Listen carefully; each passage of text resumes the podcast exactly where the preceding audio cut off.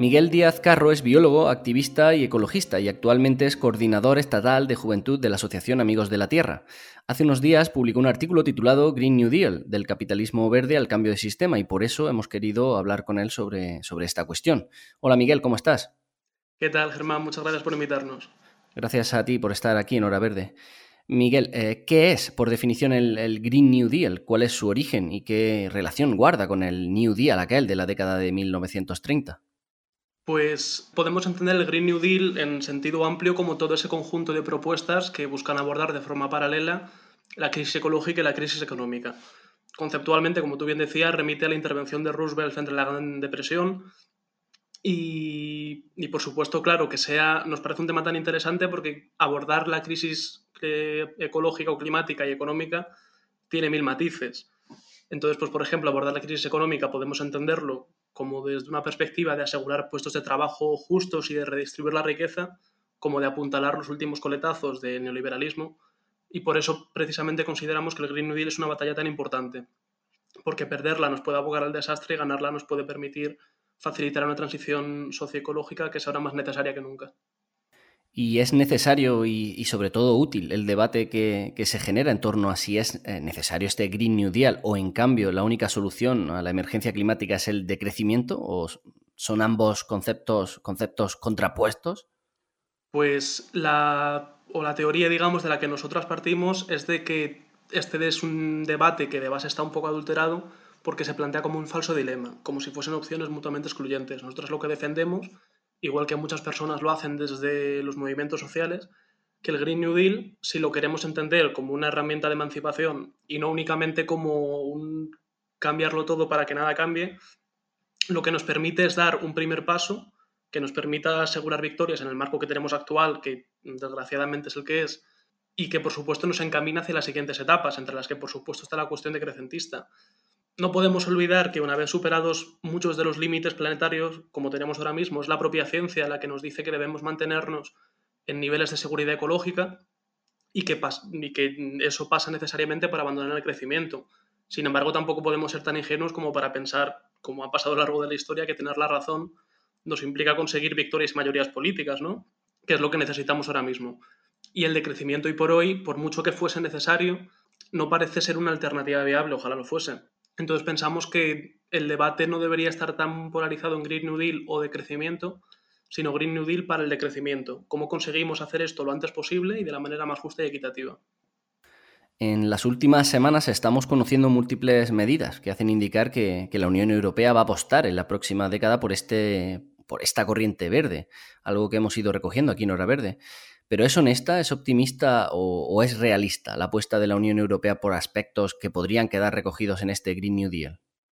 Pues la verdad es que es una pregunta bastante compleja. Entendemos por una parte la importancia que tiene al ser la primera iniciativa de esta dimensión a nivel europeo, lo cual pues evidentemente es un paso inicial en el mismo, y además, pues por ejemplo, muchas de activistas ecologistas también vemos como muy positiva que se incorpore no solamente la transición energética, sino que se hagan referencias explícitas a biodiversidad, alimentación, que son sectores muchas veces olvidados en las distintas políticas, tanto a nivel europeo como a nivel nacional y local. Sin embargo, sí que es verdad que quedan muchísimos huecos por cubrir, o sea, como primer punto, el más importante, digamos, que se sigue planteando la descarbonización para 2050, cuando todo el consenso científico actual nos dice que a más tardar deberíamos hacerlo en 2030 si queremos evitar los peores efectos del cambio climático. Entonces sabemos que políticamente esto es muy difícil, pero si queremos prosperar como especie no tenemos otra alternativa. Entonces ya los planos de descarbonización nos parece que ahí entraría como uno de los primeros puntos con la propuesta que hace la Unión Europea, ¿no? Además se sigue planteando el crecimiento económico como si fuese un mantra inamovible, cuando es precisamente esto lo que nos ha traído a la encrucijada que tenemos hoy. Y luego, por supuesto, pues que consideramos que si queremos abordar la crisis ecológica, no podemos olvidar que no todas las personas contribuyen de la misma manera, no todas las personas la sufren de la misma manera y que, por supuesto, también debe ir asociada la, la transición ecológica a una transición social en la que, pues, por ejemplo, no pequemos de una falta de democracia y de participación en las cuestiones, pues por poner un ejemplo, a nivel energético, se plantea que la única forma de, o una de las únicas formas de transicionar a, un modelo como más sostenible, donde no tengamos combustibles fósiles, podría ser, por ejemplo, la energía nuclear. Sin embargo, la energía nuclear lo que facilita también es que no se pueda permitir todo este proceso de descentralización energética a través de comunidades energéticas, a través del autoconsumo en los propios barrios y edificios, lo cual también consideramos que es un, fallo que tiene esta, esta perspectiva, ¿no? O sea, en resumen, creo que es importante haber tenido como esta propuesta de la Unión Europea como un marco conceptual sobre el que trabajar, pero de base no es coherente con la realidad científica y de no dejar recogidos muchos ámbitos a nivel social que, que también son necesarios en la transición socioecológica. Entonces, por eso también consideramos precisamente que es un terreno sobre el que movilizarnos, sobre el que es necesario empujar en la dirección correcta y, por supuesto, como decía en la pregunta anterior, que es necesario avanzar más allá de este.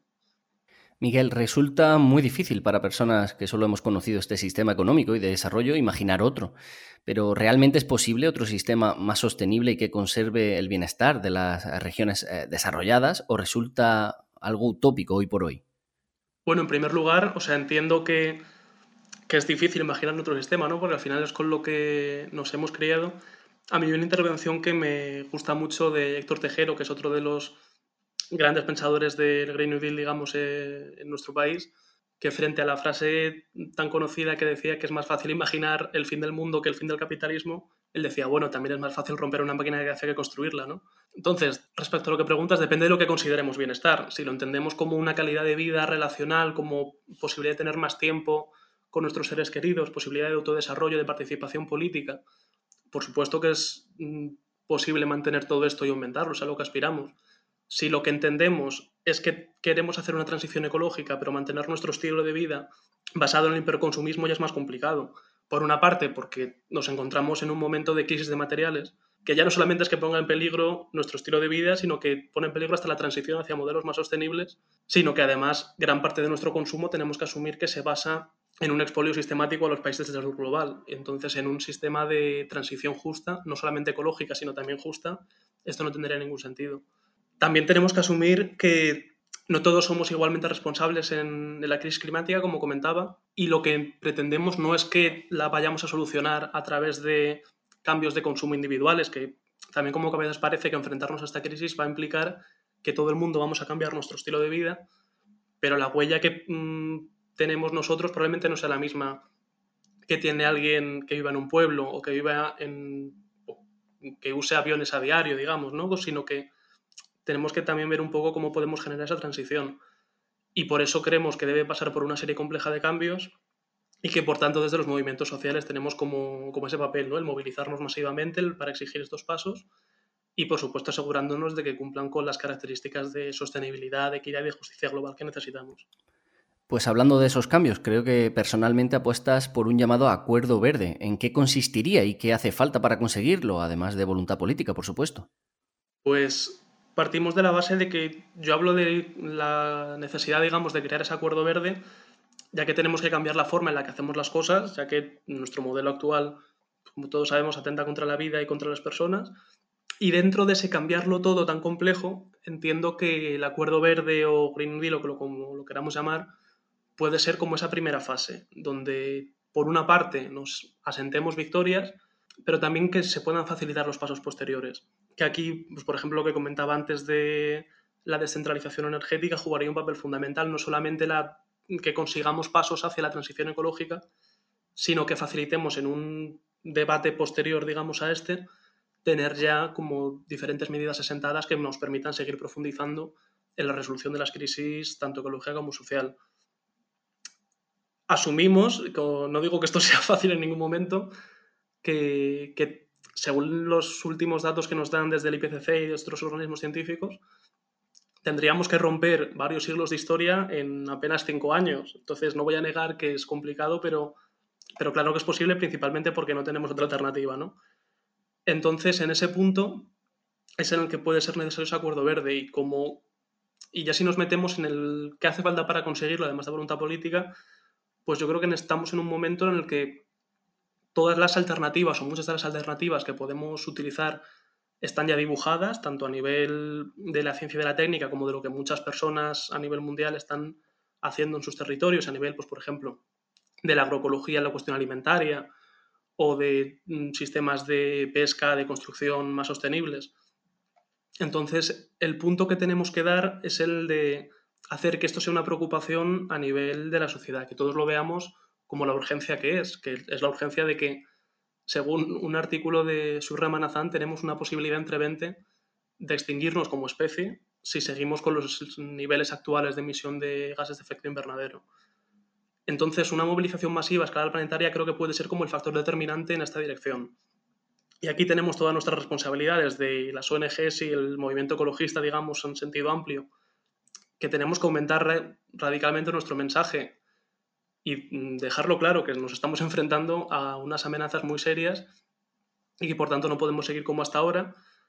Los políticos, por supuesto, deben profundizar mucho más en todas las cuestiones ligadas a esto,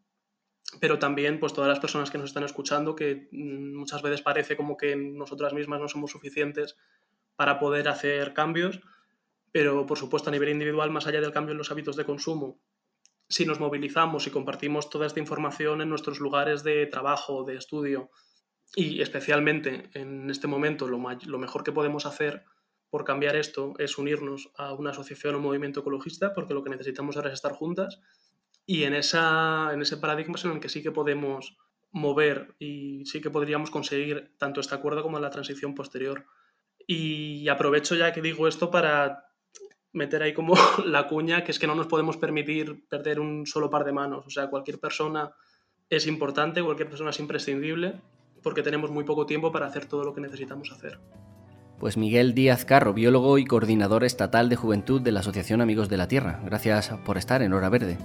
Muchas gracias a vosotros por invitarnos. Un abrazo.